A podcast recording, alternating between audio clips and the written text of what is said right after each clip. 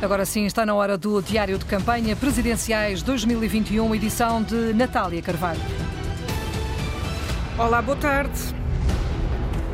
Ao contrário do que alguns nos vêm dizer, não estão na Constituição os problemas do país. Os problemas estão no facto da Constituição não ser cumprida. Houve a total incapacidade deste governo de cumprir a promessa que fez de assegurar os recursos informáticos para, no início deste ano letivo, essa possibilidade de poder ser assegurada. Não pode valer tudo para tentar calar um candidato presidencial e o líder de um partido. E lamento qualquer ato de violência do meu ponto de vista, é a denegação da democracia. Mas nós temos que dizer e deixar claro que não nos sentimos intimidados. Se as pessoas de esquerda forem votar, haverá duas candidatas à frente de Ventura e não só uma. Em Portugal, a democracia e a solidariedade são mesmo muito maiores que a política do ódio. Não podemos fazer o jogo daqueles que quiseram desvalorizar estas eleições, que quiseram de facto incentivar a abstenção? Eu tenho passado a noite e os dias a, a, fazer respostas a entrevistas e a fazer diálogo com as instituições mais diversas. Eh, não imaginam. Fiz esta campanha de uma forma limpinha e sem stress. Me questiono se eu que fiz esta campanha. No domingo não é tarde. O domingo é o dia em que todos nós vamos votar. Na segunda-feira é que já será tarde. Os sons que fazem os títulos numa edição de Carla Pinto têm sido assim todos os dias neste Diário da Campanha. Foi uma campanha estranha esta, marcada pela pandemia e também por um candidato que não queria fazer campanha. Faltam pouco mais de seis horas para o fecho oficial e os sete candidatos fazem já contas ao que fizeram e disseram nas últimas duas semanas, esgrimem os últimos argumentos, lançam os últimos trunfos e olham para as sondagens. Hoje foram publicadas três. Em todos os estudos, Marcelo Rebelo de Sousa vence com mais de 50% votos. Ana Gomes fica em segundo e André Ventura em terceiro lugar. Há, no entanto, algumas nuances entre os diferentes estudos que foram identificadas pelo jornalista João Vasco. Marcelo Rebelo de Sousa é eleito na primeira volta, Ana Gomes é segunda e André Ventura terceiro. Este é o resultado previsto pelas três sondagens publicadas hoje. No entanto, o estudo do ISCTEC dá 58% dos votos a Marcelo, não afasta uma segunda volta se a abstenção for muito elevada. É também nesta sondagem que Ana Gomes e André Ventura aparecem mais próximos. Estão separados por apenas dois pontos percentuais, sendo a margem de erro do inquérito de 3%. Marisa Matias e João Ferreira surgem empatados com 6%, Tiago Meia tem 2% e Vitorino Silva 1%. Já a Aximage estima que Marcelo Rebelo de Sousa obtenha 59% dos votos, Ana Gomes 15% e André Ventura 10%. Neste estudo, João Ferreira surge à frente de Marisa Matias e Tiago Meia fica com mais de 3% dos votos. Tal como o ISCTE, a Aximage também realizou cerca de 1.200 entrevistas e a margem de erro da sondagem é de 2,8%. Por fim, olhamos para o estudo da Eurosondagem. É o que realizou mais entrevistas, cerca de 2.500, e em dias mais próximos das eleições. É também o que apresenta a menor margem de erro, 2%.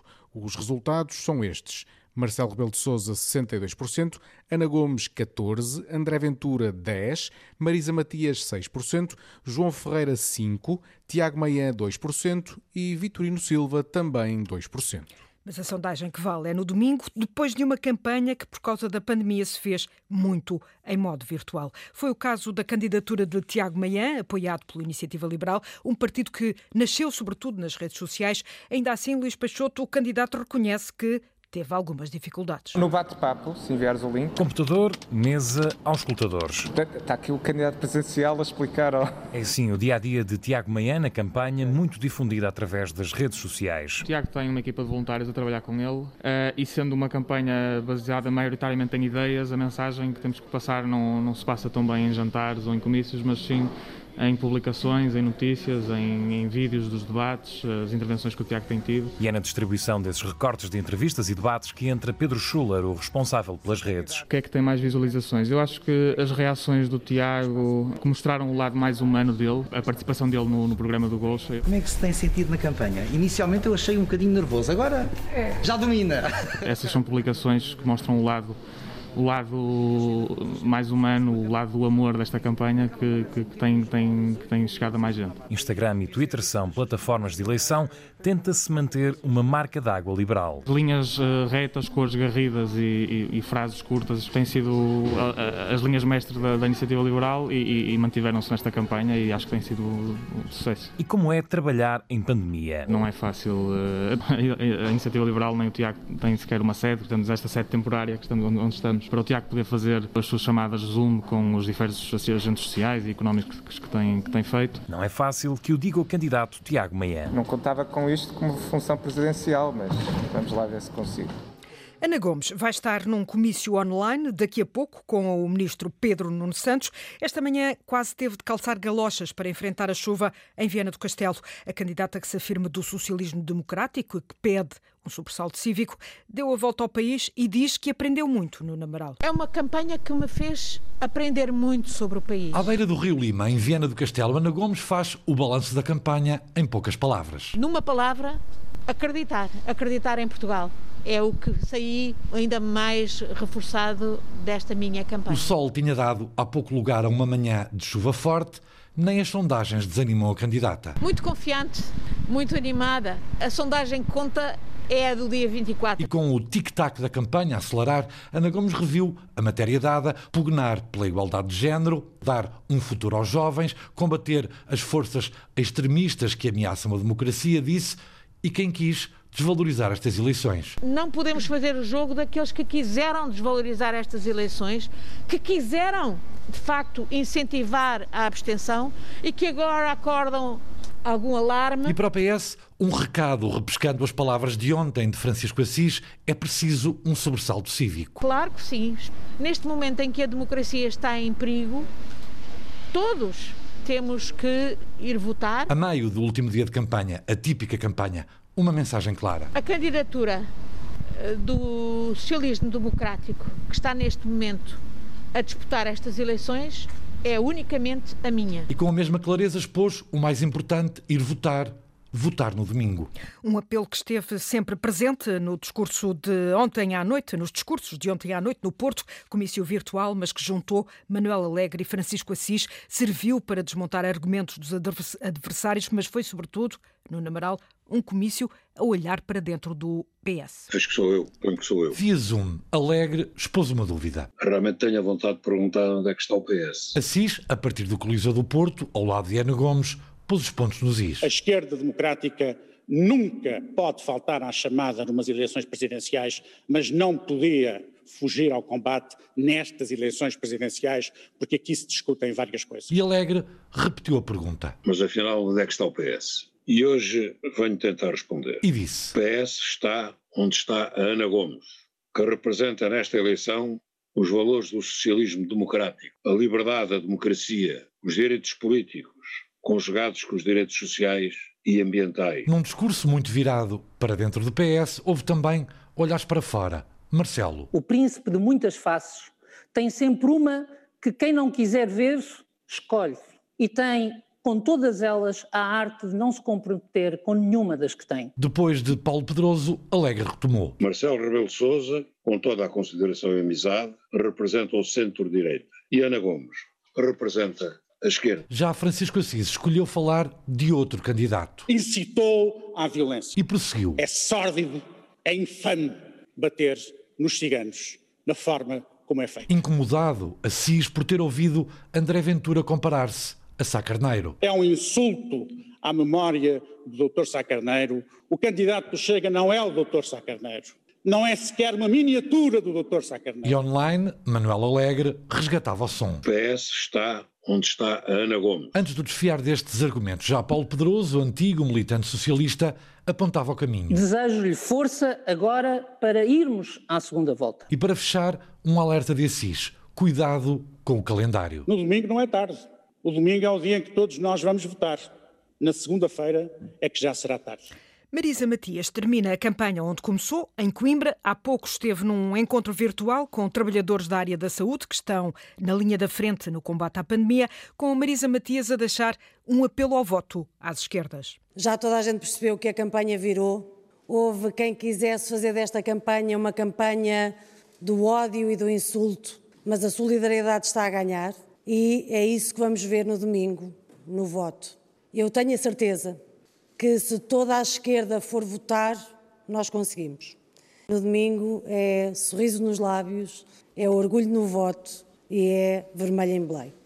E tem sido assim, muito assim, a campanha da candidata apoiada pelo Bloco de Esquerda, para lá de alguns contactos diretos, muitas ações virtuais, Sandy Gageiro. Noite após noite, uma equipa levou para as plataformas digitais as ideias e propostas da campanha de Marisa Matias através de comícios virtuais. Adriano Campos, diretor de campanha da Marisa Matias. Com os números da pandemia a agravarem-se e uma campanha eleitoral em mãos, esta foi a solução encontrada. Realizamos o primeiro comício virtual em dezembro, numa escola da Amadora e percebemos eh, dessa experiência que tínhamos as condições técnicas e que ao mesmo tempo tínhamos a audiência necessária para poder fazer este modelo de campanha. Cabos, fios, câmaras, microfones, computadores, tudo tem que estar preparado às nove da noite. Temos três equipas, temos a equipa de produção, temos a equipa dos diretos e temos depois também a própria equipa que assegura a ligação do Zoom às pessoas que estão lá em casa.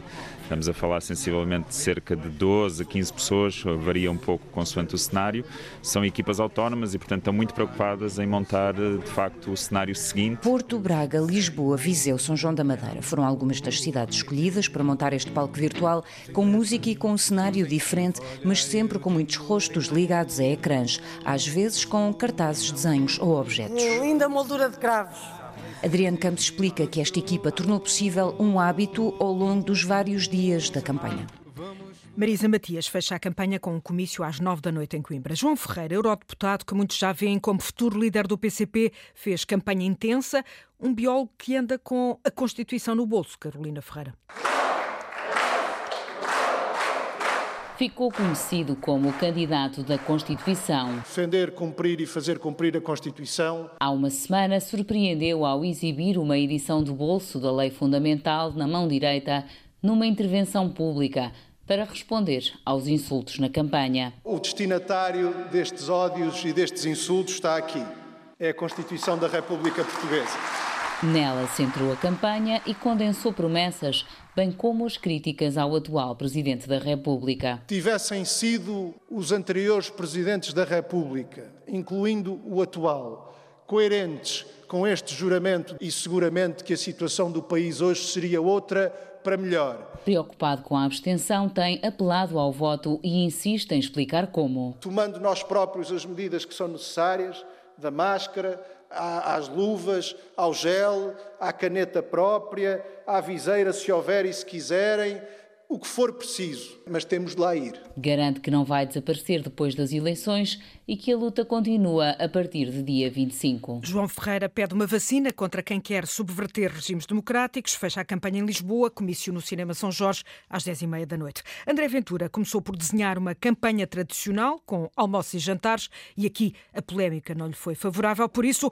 passou para uma campanha mais frugal. Além de uns poucos comícios, drive-in, Madalena Salema, o candidato, fez uma espécie de roteiro turístico pelos monumentos da nacionalidade. Foi uma campanha como nunca se tinha visto em Portugal, a começar pela linguagem e fica marcada por uns certos lábios vermelhos ditos por Ventura sobre Marisa. Sim, com os lábios muito vermelhos, como se fosse uma coisa de brincar. Também nunca se tinha visto um candidato presidencial com manifestações em todos os distritos por onde andou e foi mesmo em todos. 25 Manifestações pacíficas com uma única exceção, Setúbal. A democracia não se vence com pedras, vence-se com argumentos. Todos os adversários se demarcaram dos atos violentos. Ventura messiânico, pronto a salvar Portugal, a prometer milagres. Acabou por trocar almoços e jantares por visitas a monumentos que exortam a nacionalidade. Contrariando as expectativas, acredita numa abstenção inferior aos 70%. Acho que esta campanha foi também muito polarizadora,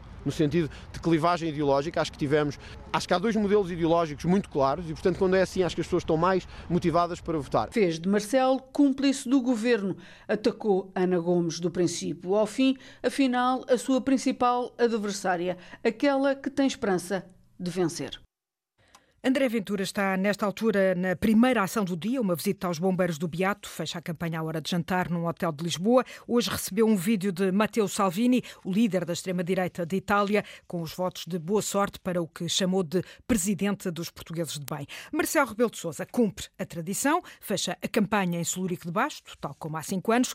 Marcelo Rebelo de Sousa, o presidente recandidato que não queria fazer campanha, justificando-se com a pandemia. Nem sequer preparou tempos de antena, mas mesmo mesmo quando não se sabia, quando falava com o presidente ou candidato, Marcelo acabou por, nestes últimos dias, se fazer à estrada, Ana Isabel Costa.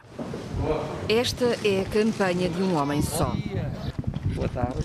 Marcelo Rebelo de Souza segue sozinho ao volante do Mercedes cinzento. Confessa que só se fez à estrada por pressão. Devo reconhecer que fui sensível ao facto de se poder afirmar que podia ser considerado como uma atitude intolerante. Chama-lhe uma campanha minimalista. Eu tenho tentado reduzir ao mínimo as, as intervenções e confesso que numa primeira fase estava quase tentado a reduzir a, a praticamente nada. A saúde está no centro das ações, sem nenhum apoio visível do PSD. Já do PS, teve ao seu lado o autarca de Gaia. A mim não me cabe estar a comentar, tenho de perguntar aos próprios. O Partido Socialista uh, tem que pensar em Portugal e eu estou a pensar em Portugal.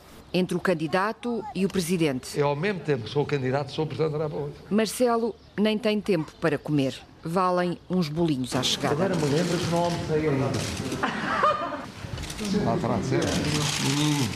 Por isso, reforça nos suplementos. É um produto que se compra nas farmácias que tem vitaminas e tem proteína. Para além dos apelos à responsabilidade de cumprir o confinamento, Marcelo Rebelo de Sousa não se cansou de apelar ao voto porque este ano não vai fazer enquanto não presidente. Não faça aquele apelo ao voto que tradicionalmente o Presidente da República faz em todas as eleições. Celurico de Basto, terra dos avós, é onde encerra a campanha. Ponto final parágrafo. O PSD divulgou ontem um comunicado a lembrar o apoio em Marcelo Rebelo de Sousa. O CDS publicou um vídeo com Francisco Rodrigues dos Santos a pedir à direita que não se deixe enganar por candidaturas centradas nos interesses individualistas e partidários. Quem é do CDS não se pode rever em candidatos que querem dividir o país, colocar portugueses contra portugueses, ou em candidatos que, afirmando-se do nosso espaço político, não partilham dos mesmos valores que o CDS, nomeadamente na defesa da família, do Estado Social e da vida em questões tão relevantes como a eutanásia e o aborto.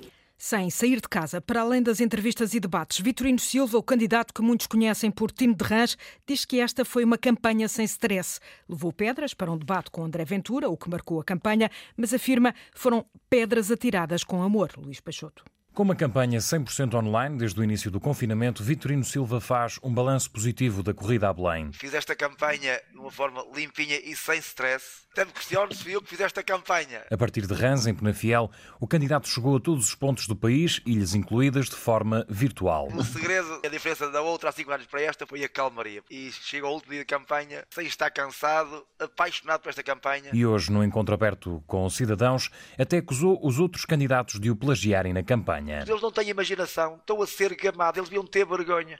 Ou a plagiar, a exato, copiar, exato, exato. estão a fazer campanha, a olhar para o lado, deviam ter vergonha na cara. E por falar noutros candidatos, uma mensagem sobre os acontecimentos em Setúbal que envolveram André Ventura. Porque eu não gosto daquelas pedras que tiraram ontem. E desde já mando um abraço, Sim, sim, sim, saber, sim, sim. ao- ao- ao Bento, porque isto em democracia não vale tudo. Porque há pedras que são atiradas com amor. E aquelas ali naquele debate foram atiradas com amor, tipo algodão suave. Agora, eu não gostei do que vi ontem, não gostei, Também não, não, não, não, gostei. não. Tino tem previsto um passeio higiênico à tarde. O comício de encerramento acontece às nove da noite. Nas redes sociais, o eh, investigador do Isqueté, Gustavo Cardoso, mediu os likes e as partilhas. No Facebook, o final da campanha foi marcado pelo episódio dos arremessos contra André Ventura. Na corrida pelo segundo lugar, o dia sorriu a Marisa Matias, que conseguiu suplantar largamente João Ferreira na luta pela atenção. No Twitter, o dia foi disputa acesa pela liderança entre Ana Gomes e Marisa Matias. A candidata apoiada pelo Bloco publicou mais e teve mais partilhas, mas Ana Gomes teve mais menções e, globalmente, acabou por ter mais alcance. André Ventura não tweetou tanto, nem tem muitas partilhas, mas, como é habitual, foi amplamente mencionado por todos os outros, o que tornou o seu alcance ainda superior de Ana Gomes ou Marisa Matias. No dia de ontem, Tiago Maia conseguiu superar João Ferreira e Tim de. Como seria de esperar, os 10 tweets mais partilhados do dia são todos sobre os arremessos contra a Ventura. O primeiro insinua a hipótese de uma encenação, o segundo usa um vídeo para gozar com Ventura, o terceiro tweet mais partilhado diz respeito não aos momentos dos arremessos, mas aos protestos que já existiam à chegada da comitiva. No Instagram, o dia de ontem continuou a ser liderado por Marisa Matias, mas a novidade é o aparecimento da conta de campanha de André Ventura na segunda posição.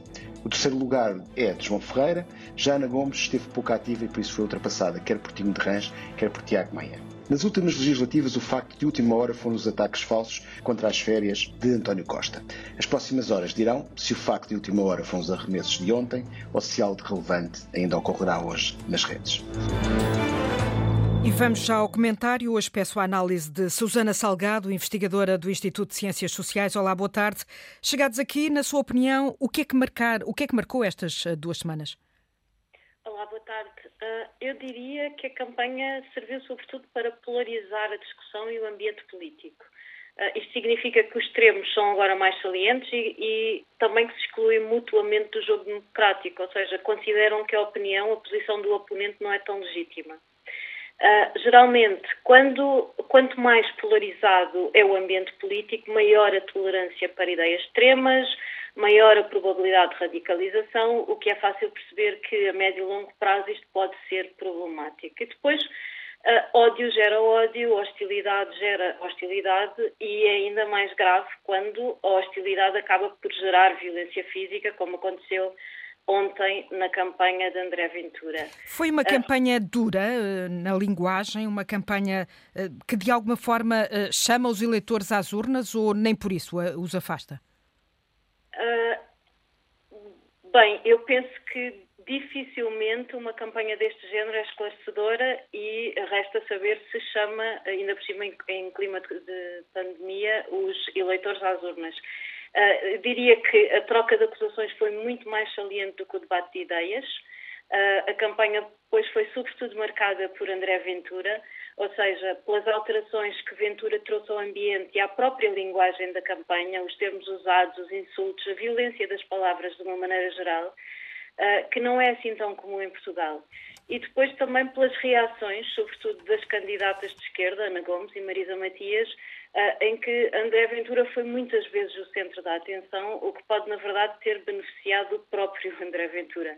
Uh, mas veremos no domingo uh, os resultados, veremos no domingo a abstenção e, claro, se a campanha serviu para mobilizar, apesar de tudo, e apesar do confinamento em vigor.